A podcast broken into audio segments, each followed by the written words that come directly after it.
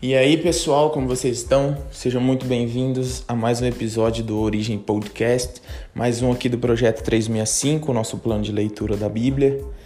Quem está falando com vocês é o Alisson e hoje nós vamos falar sobre a Páscoa e o símbolo máximo desse evento, o Cordeirinho da Páscoa.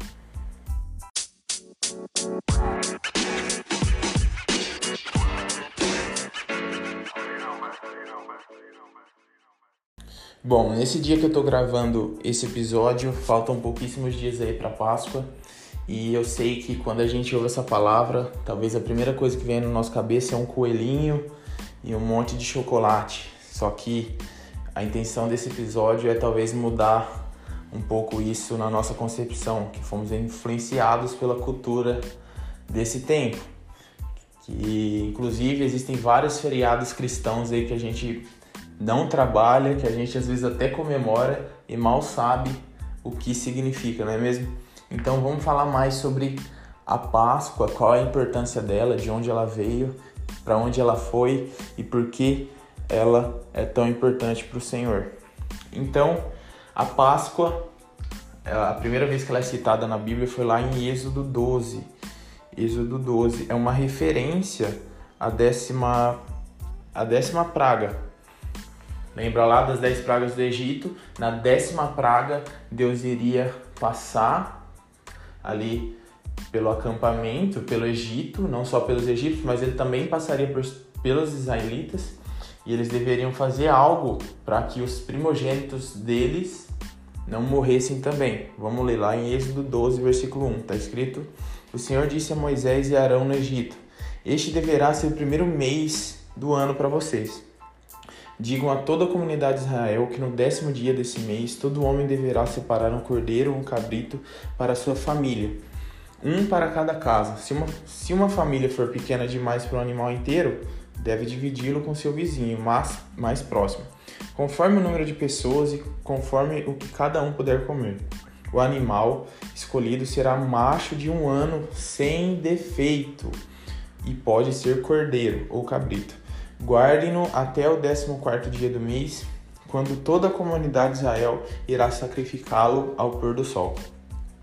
Passem então um pouco do sangue nas laterais e nas vigas superiores das portas das casas nas quais vocês comerão o animal.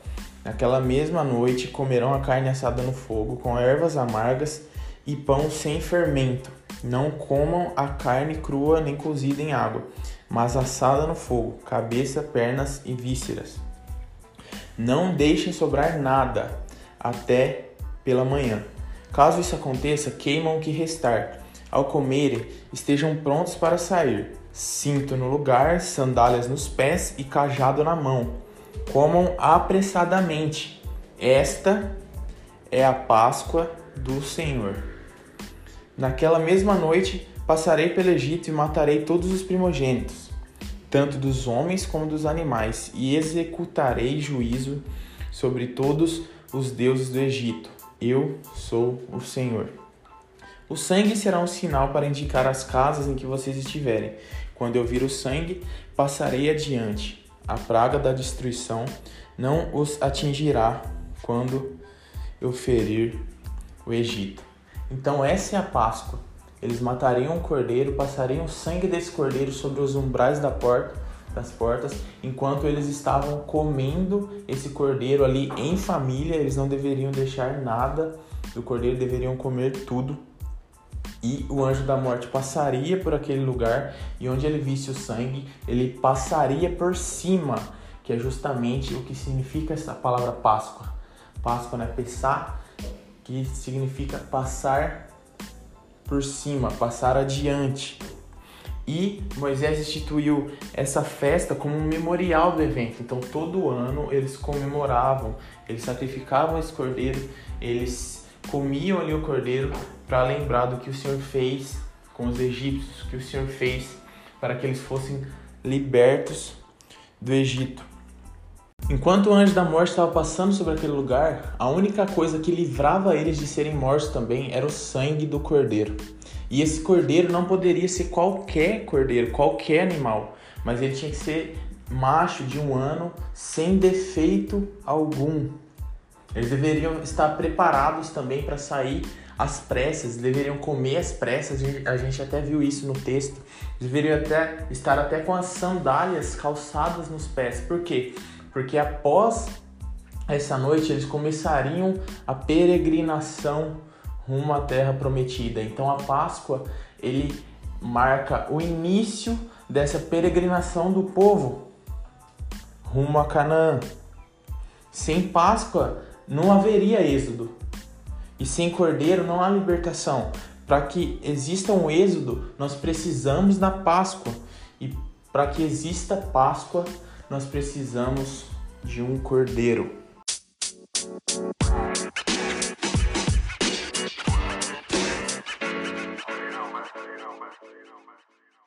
No Novo Testamento, nós somos apresentados a um outro cordeiro. João Batista olha para Jesus ao longe e diz assim: Eis o cordeiro de Deus que tira o pecado do mundo. E as dimensões da Páscoa agora aumentaram. Se antes a Páscoa era apenas para que um povo fosse liberto do Egito, agora a Páscoa envolve todo mundo. A Páscoa com o sacrifício do Cordeiro de Deus engloba todas as nações. Lá em Mateus 26, no versículo 17, é, é onde a gente lê sobre a última ceia, a ceia do Senhor. É interessante ver que a ceia do Senhor foi durante uma Páscoa. Versículo 17 está escrito assim: No primeiro dia da festa dos pães sem fermento, os discípulos dirigiam-se a Jesus e perguntaram: Onde queres que preparemos a refeição da Páscoa? Ele respondeu dizendo: Ele respondeu dizendo que entrassem na cidade, procurassem um certo homem e lhe dissessem: O mestre diz: O meu tempo está próximo, vou celebrar a Páscoa com meus discípulos em sua casa. Os discípulos fizeram como Jesus havia instruído e prepararam a Páscoa. Jesus foi traído, preso, morto durante uma Páscoa em Jerusalém. Sua morte provavelmente foi ali na sexta-feira e entrou no calendário litúrgico como Sexta da Paixão, né? Quem nunca ouviu esse termo? E por que nós comemoramos a Páscoa no domingo? Porque foi no domingo de Páscoa que Jesus ressuscitou dos mortos. Então, esse feriado, esse dia, esse evento sempre vai cair na Páscoa a Páscoa sempre vai cair no domingo, em referência agora à ressurreição de Jesus. É, Jesus não fala mais para a gente comer o cordeiro. Quando ele estava ali na ceia com seus discípulos, ele não, ele não partiu o cordeiro ao meio e disse: Esse é o meu corpo. Mas agora ele partiu o pão e derramou o cálice então, se antes os israelitas comiam o cordeiro em memória da libertação do Egito, agora Jesus parte o pão e é, fala do cálice para que a gente faça isso em memória do sacrifício dele, que é o cordeiro pascal, o nosso cordeiro de Páscoa, o cordeiro que nos livra da morte. E assim como a Páscoa marcou o início do êxodo para os israelitas saírem do Egito, a Páscoa que foi o sacrifício do Cordeiro de Deus, o sacrifício de Jesus também marcou o início de um novo êxodo. Jesus, assim como Moisés, está liderando um êxodo, só que agora a gente não está saindo do Egito, nós estamos saindo do império dessa era, do império das trevas, do império do pecado. E Jesus está nos liderando para uma terra que ele prometeu. Nós nunca vimos essa terra, mas nós cremos em que ele tem nos dito, que ele, que ele tem nos liderado para um novo tempo, uma nova era, uma nova cidade, um novo mundo governado por ele. O êxodo é a libertação da escravidão e nos levar para uma terra prometida, e é o que Jesus está fazendo. O Cordeiro da Páscoa do Egito livrou Israel da morte. O Cordeiro de Deus nos livra do que gera a morte, o pecado. O salário do, pe do pecado é a morte. E o Cordeiro de Deus não está só nos livrando da consequência do pecado, mas está tirando o que gera morte de nós. Ele não só nos livra da morte, como também nos dá vida e vida em abundância. A melhor notícia que o mundo já ouviu veio de um túmulo vazio.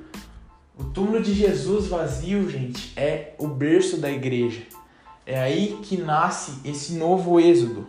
Pessoas saindo, peregrinando por uma terra estranha em direção a uma terra em que eles nunca viram. Então, o Cristo retido pela sepultura, vencido pela morte, jamais poderia ser o Salvador do mundo. Por isso, a ressurreição de Jesus ele é o alicerce da nossa fé. Se ele não tivesse ressuscitado, a sua morte teria sido em vão. E seria só mais uma Páscoa qualquer. Só mais uma memória do que Deus fez no Egito. Mas a Páscoa que comemoramos, a ressurreição de Cristo, é diferente. O Cordeiro não só nos salvou da morte, mas ele também venceu a morte. Ele ressuscitou, ele se tornou a primícia de todos os que dormem. Se a gente for procurar aí o túmulo de Maomé, de Gandhi, de Buda, esses grandes líderes religiosos, a gente vai ver que tem coisa lá dentro.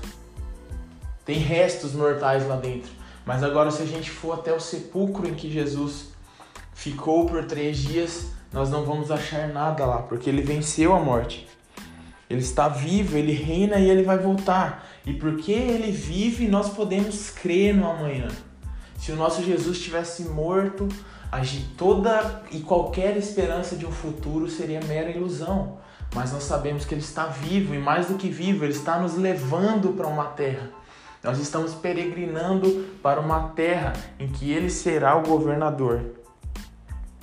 A morte agora não é mais um pesadelo para nós que estamos em Cristo.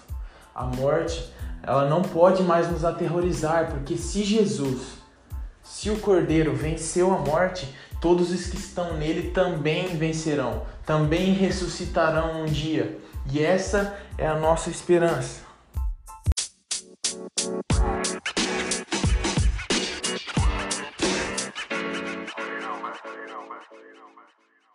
Hoje nós vimos que a Páscoa vai muito além de comer chocolate no domingo ou pintar o rosto das crianças de coelho quando esse dia chega.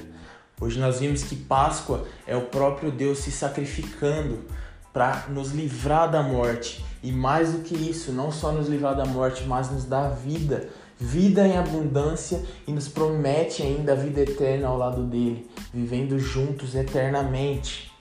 É isso então, pessoal. Espero que tenha abençoado vocês. Compartilhe com seus amigos, com a sua família. E até a próxima.